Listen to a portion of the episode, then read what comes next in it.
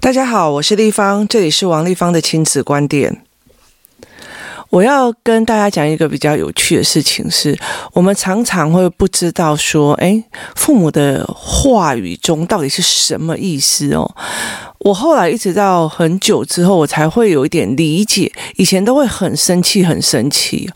然后最近我开始借由孩子们们的那个关卡去了解一件事情哦，就是父母讲的话其实是很难去判读的。例如说，我的父母常常会跟我讲说：“你要省一点钱啊，你不能这样子乱花钱啊，什么有的没有。”因为他他们都觉得大手大脚，很会花钱这样子。那我的很多的习惯，我都是一直在所以，例如说投资教案啊，投资教材啊，或者是投资自己的书。但是他们就觉得你为什么不要去买房子？你为什么不要把自己过得好一点？这样，那。你会觉得说，你又叫我省钱，然后你却又要叫我把自己过得好一点，这样。那又很好玩的一件事情是，例如说，他会跟你讲说，嗯、你们不要一天到晚买那些有的没有的给我这样子。例如说我妈，我妈会觉得说，你不要到处那边买那个东西给我，你还不如给我钱这样子。可是，如果你有一次真的是空手回家，我跟你讲，你真的是不敢。就是你宁愿让他每次哦，就是都骂说哦，我就跟你讲了，不要买东西给我，你也没有敢，就是你也不敢真的一次空手回家，那个东西对我来讲真的太可怕。那所以你会觉得有一件事情，就是你拿的东西就算被骂你乱花钱，你也至少有底气，你总比每次都空手回家。我跟你讲，你真的有。胆量试试看，两次回去的时候不带任何东西的时候，就开始哦哦，女儿贼哦，只是空手回来拿东西这样子，就是那东西明明是他塞给你，叫你带回台北的，可是他会却跟你讲说你什么东西都没带来，然后装整车回去这样。就你永远搞不清楚他到底要的是什么，他要你带回去吗？还是不要带回去？他要你真的省钱吗？还是真的不要买东西给他？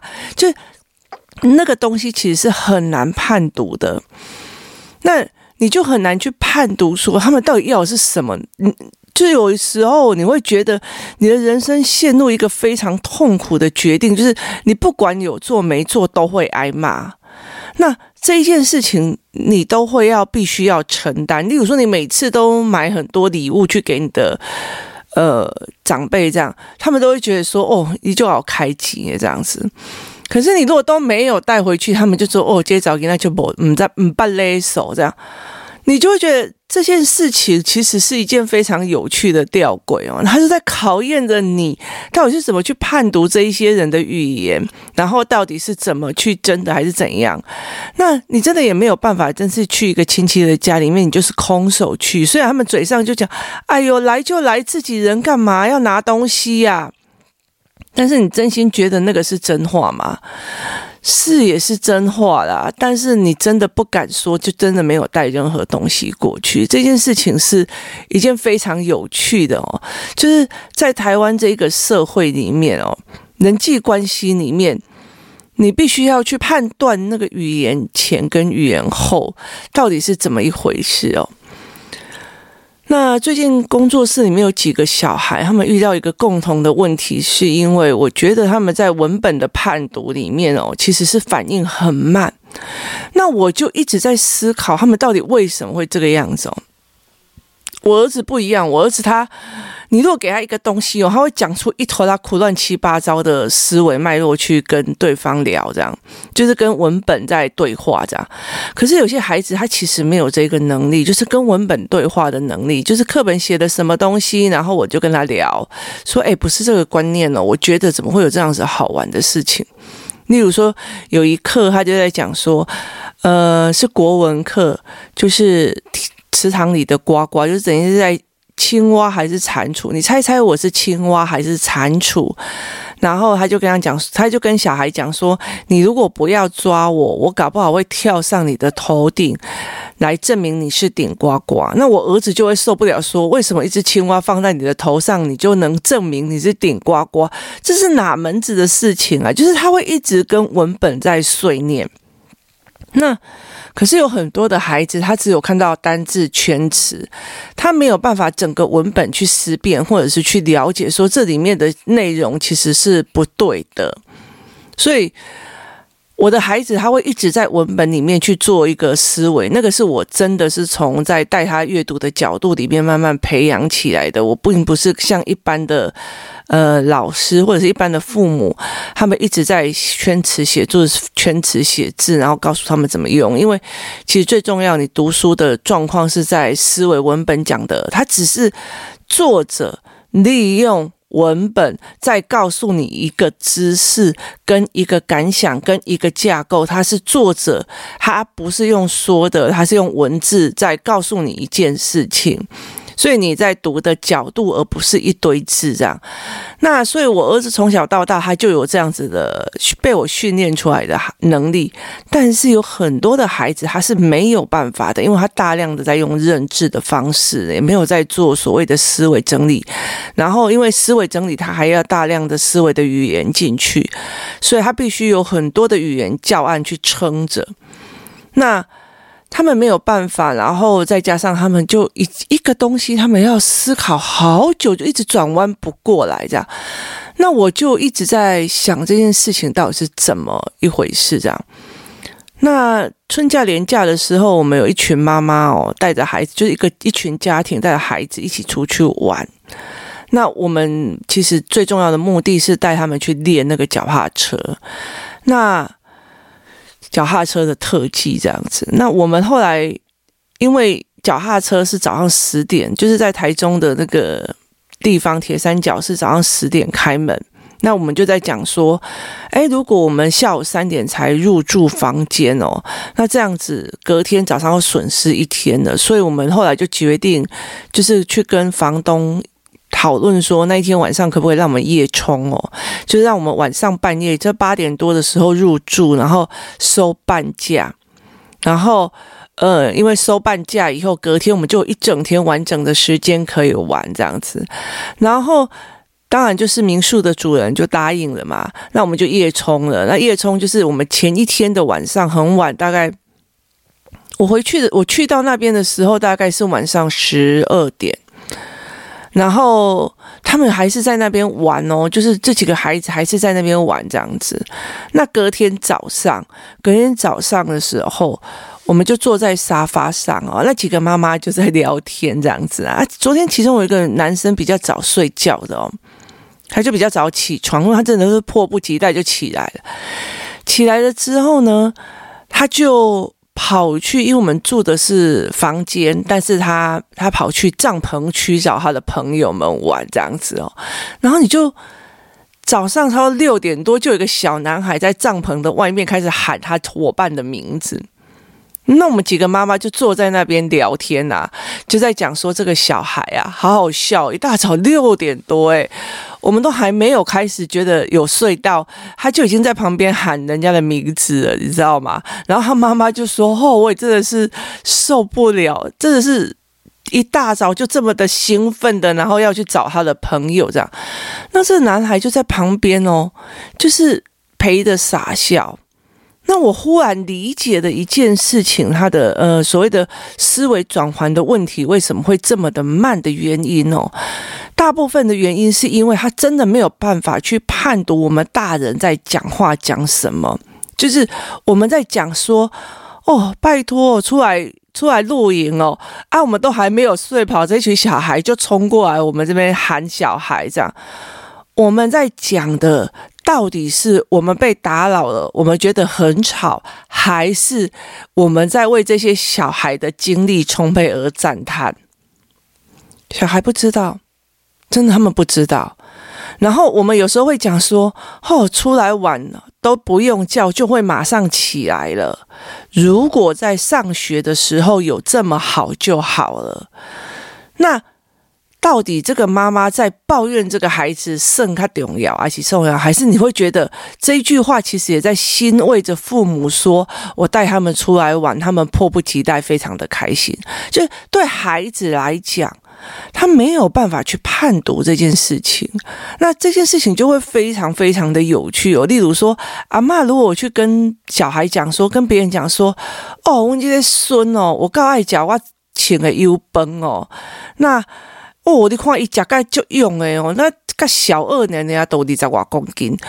就是这一句话，到底是在嫌他胖，嫌他会吃，还是在很骄傲说我这个孙很爱吃我煮的饭哦？其实大部分都在讲后面，就是我这个孙很爱吃我煮的油饭，我非常觉得很很很开心。可是因为在台湾的这个观念里面说，囡仔人袂使 boy，就是小孩不能称赞这件事情，导致他们前面要。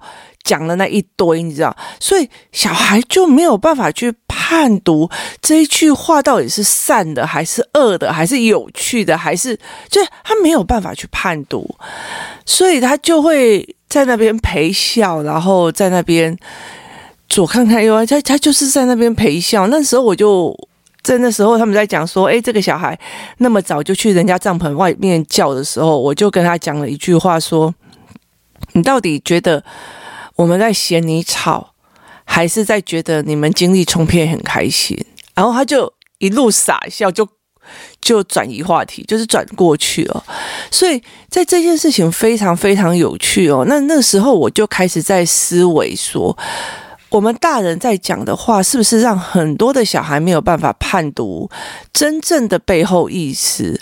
例如说。阿嬷会去讲说：“吼、我真的受不了，我这个孙呐，半暝啊唔困，那么弟弟用读册，啊是身体较重要，还是读册较重要啊？他真的在骂你，还是真的想要炫耀说我的小孩，我的孙子我用功，很非常非常的用功哦，他是在骄傲他的孙子很用功，可是孩子不懂诶，孩子会觉得。”为什么我不读书也不行？我读书还被人家讲说我读得很辛苦，然后都不照顾自己的身体哦。那孩子就没有办法去判读真正的原因跟真正的理由在哪里。那因为我的两个孩子，他们那时候从小到大几乎都是，呃，姐姐几乎都是我类单亲这样子带上来，那弟弟大部分都是爸爸。那可是因为那时候已经有姐姐跟我了，所以我都会让他去判读说爸爸讲的话到底是什么意思哦。所以你就会很奇怪，这些人他们到底在做些什么？他们其实也不知道。我们用正常的，就是台湾人讲话的方式在讲话，可是呢，其实他的判读是很难的。就是大家都或许没有去意识到这一点，我们大人在讲话的意思是很难被判读的。那我有时候我呃小孩比较大的时候，我带他去亲戚朋友那边的时候，我就会跟他讲，例如说，我就会跟我女儿或儿子讲说，阿嬷跟阿公讲说，以后不要回来再带那些有的没有的，你要赶快赚钱，然后你要赶快存钱去买房子啊，那。这一句话讲下去，他真的讨厌你花钱在他身上吗？你觉得下一次我们可以都不带东西回去给他们两个吗？就是我会让他去思维，他们为什么这样讲，然后背后的动机是什么？那下一次你还敢这样吗？那。我甚至会觉得说，其实对他们来讲，他也很开心收到礼物。但是问题在于是，他其实他有一块非常焦虑的地方，就是你那，你这么会花钱，那以后没钱了怎么办？就他对你的前途的焦虑，会先把它抒放出来之后，他才会默默收下他的东西哦。所以。这件事情非常非常的有趣，我后来才开始慢慢去思考说，诶，台湾人他们在做这件事情的时候，或者是在讲话的这个过程里面哦，就有非常多的那个趣味性的存在。但是因为这个趣味其实是会让孩子很很困惑的，他完全没有办法去理解这件事情。那。呃，所以你没有办法去去做这样子的判断，并且去协助自己的孩子做判断。那如果你有意识到这一件事情的时候，你就可以像我一样，带着孩子去思维：吼，为什么这个人会讲这样子的话？他到底是在他的真正的目的是为了什么？或者是他这只是一个语言习惯，但他真的心里面是这样子想的吗？或许不是哦，他就在跟你讲说。哦，等爱提案在物件，爱拜卖提啊！这一句话是真的吗？还是假的？还是真的就是所谓的客套话？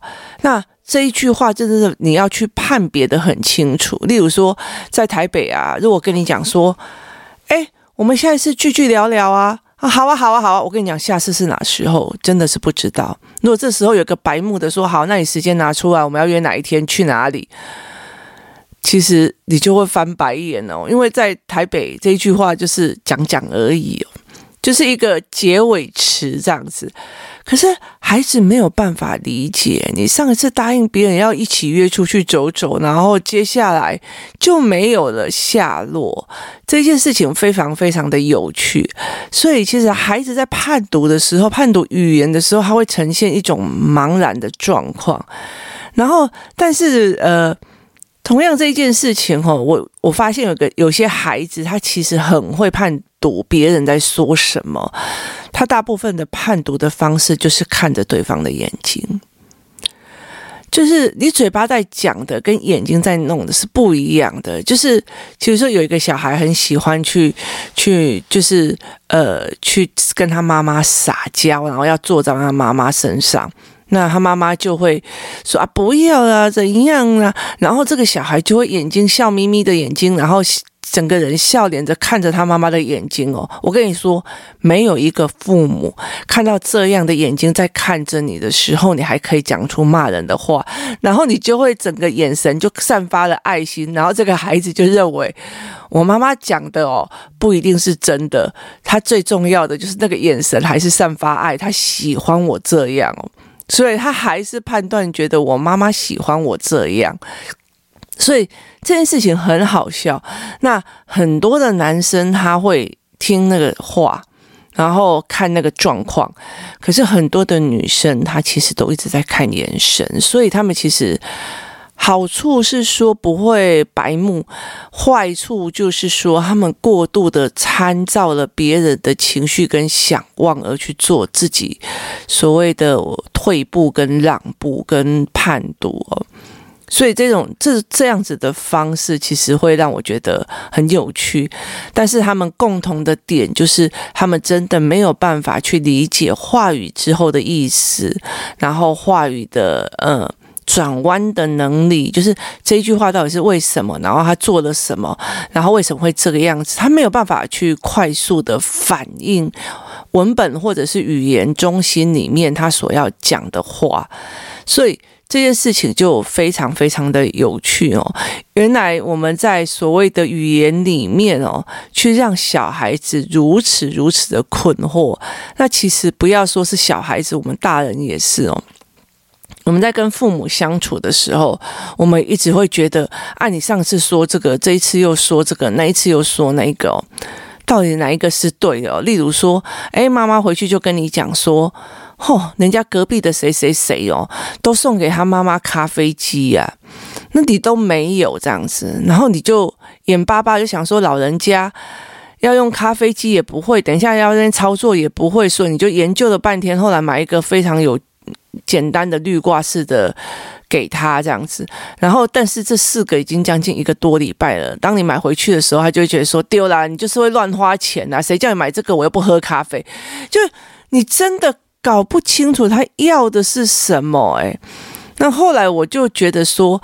遇到这样子的父母，你唯一只有信赖台湾的二十四小时哦，快速到货，就是他讲了哦，你要瞬瞬间的让他有货进去，这样他才可以真的去理解这样子的状况。父母父母跟孩子之间，我们在互相理解的过程里面，其实是很难的哦。我一直到了专科毕业以后，在在贸易商，在呃外商的贸易商工作的时候。我才理解了一件事情。原来我妈妈跟我讲说：“王丽芳，你去买，你买，你去买两斤两，丽芳啊，你去买哇这盐哦。”她是不容许休蛋节的。等一下，我把这个做好再去。他是不容许的，就是他叫你做任何事情，你如果要他不碎念、不暴躁、不发飙、不 key mobile、不打人，就是你要马上站起来说“吼，我就要 key”，他才有办法。那以前我们都会觉得说“等一下”这句话我们会讲或干嘛，我后来才慢慢的理解，就是被骂了十八年、十九年、二十年之后。我才真的理解，我妈讲说：“王丽芳啊，你去什么东西？那个去代表现在、立刻、马上，这样懂吗？那之前她有这样子讲吗？她没有。”那我们永远在判读错误里面挨骂，那小孩也会是这个样子哦。所以后来我在想说，其实孩子到底可以判断这件事情吗？他有没有办法去判读这件事情是是什么样的弦外之音？所以。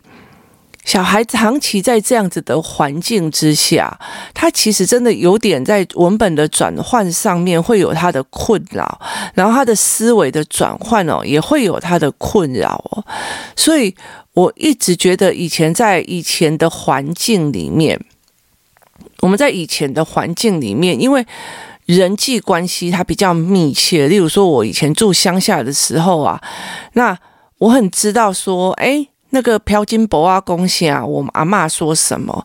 那哪边是客套话，哪边是真实话？因为那个时候我们在一个大宅院里面的时候，大家来来去去，吼，说的话各有不同，那你就会慢慢去抓到那个脉络。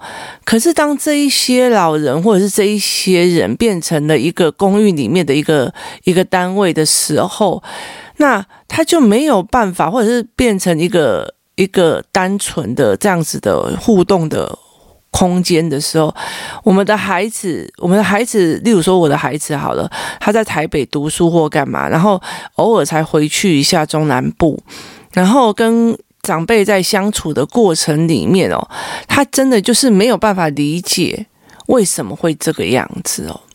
那非常有趣的一件事情是。我跟工作室的妈妈在讲哦，有时候你会想到一件事情，你最向往的，你最向往的亲子关系哦，不是在你父母身上得到，而是在你的阿公阿妈身上得到。那。你最向往你爸爸妈妈对你做的事情，或者是你最向往你爸爸妈妈对你的温柔跟笑脸哦，他们不会给你，他们只会给你的孩子，也就是你的孙子哦，就是他的孙子这样子哦。所以我觉得这个东西是一个非常有趣的一件事情，是我们好像对自己的孩子特别的严厉，对自己的孙子特别的纵容哦，就是。这件事情是非常有趣的，其实我们可以从中得到一种平衡，但是大部分的父母可能不知道方法，所以达不到那样的平衡。那所以我就觉得说，其实我觉得老人家讲话或者是大人讲话，都要去理解他的弦外之音，这件事情是非常有趣的。那为什么我会觉得这件事情哦很重要啊？的原因是在于是，如果你未来在商场上，或者是你在未来在投资组合的人际关系上哦，有些人他不会拒直接拒绝说“我才不要用你的方案呢”，他会讲得很客气。那你的孩子有没有办法去判读？那甚至呢，他在讲说啊。我也很想要啊，要是你怎样怎样就好了。那甚至有一些我们在讲说，所谓的买货人就是闲货人，他要买了，可是他嘴巴就一直嫌，一直嫌，一直嫌，一直嫌。如果你 key mobile 起来说，哎，嫌嫌的卖背啦，我跟你讲。你就损失了大客户，所以其实怎么去跟孩子谈这一件事情，怎么去跟孩子做这件事情，其实是非常重要的哦。包括未来他们在写论文的时候，或者在发表什么东西的时候，指导教授开始在那边讲说，我觉得你那边这边写的不好，那边写的不好，那边怎么也不好。我跟你讲啊，如果你没救，他才不会指导你嘞。可是问题是，你的孩子有没有办法撑得住这些所谓的闲货人，就是买货的的前面这个闲货，这个才是一个非常重要的一个点。如果我闲了以后，你真的一直很改进，非常积极，然后还来请教我，我跟你讲，这个小孩就是前途无量了。那如果我稍微说哦，你要不要考虑这里要改一下，后他就踢破一边不读了。我跟你讲，他也没有什么用了，所以。去怎么让孩子去理解什么叫弦外之音，什么叫背后动机，或者是怎么去理解这些大人或者是长辈在讲话，这真的是一个非常有趣的思维哦。所以我就一直在想说，这几年一定要好好的把这一块，就是台湾的教养语言里面哦，去找出这一块的东西，然后来做研究，因为这这一定是非常非常有趣的议题。今天谢谢大家的收听，也让大家思考看看，你是不是也常在讲这样子的语言，让小孩子完全没有办法理解，现在到底在称赞我，还是在骂我，还是在说我？然后你也去想想说，在这样子的语言之下，去想想看，你的父母到底是什么样的一个状态？你是不是也是跟我一样觉得？真的好难解读哦！谢谢你的收听，我们明天见。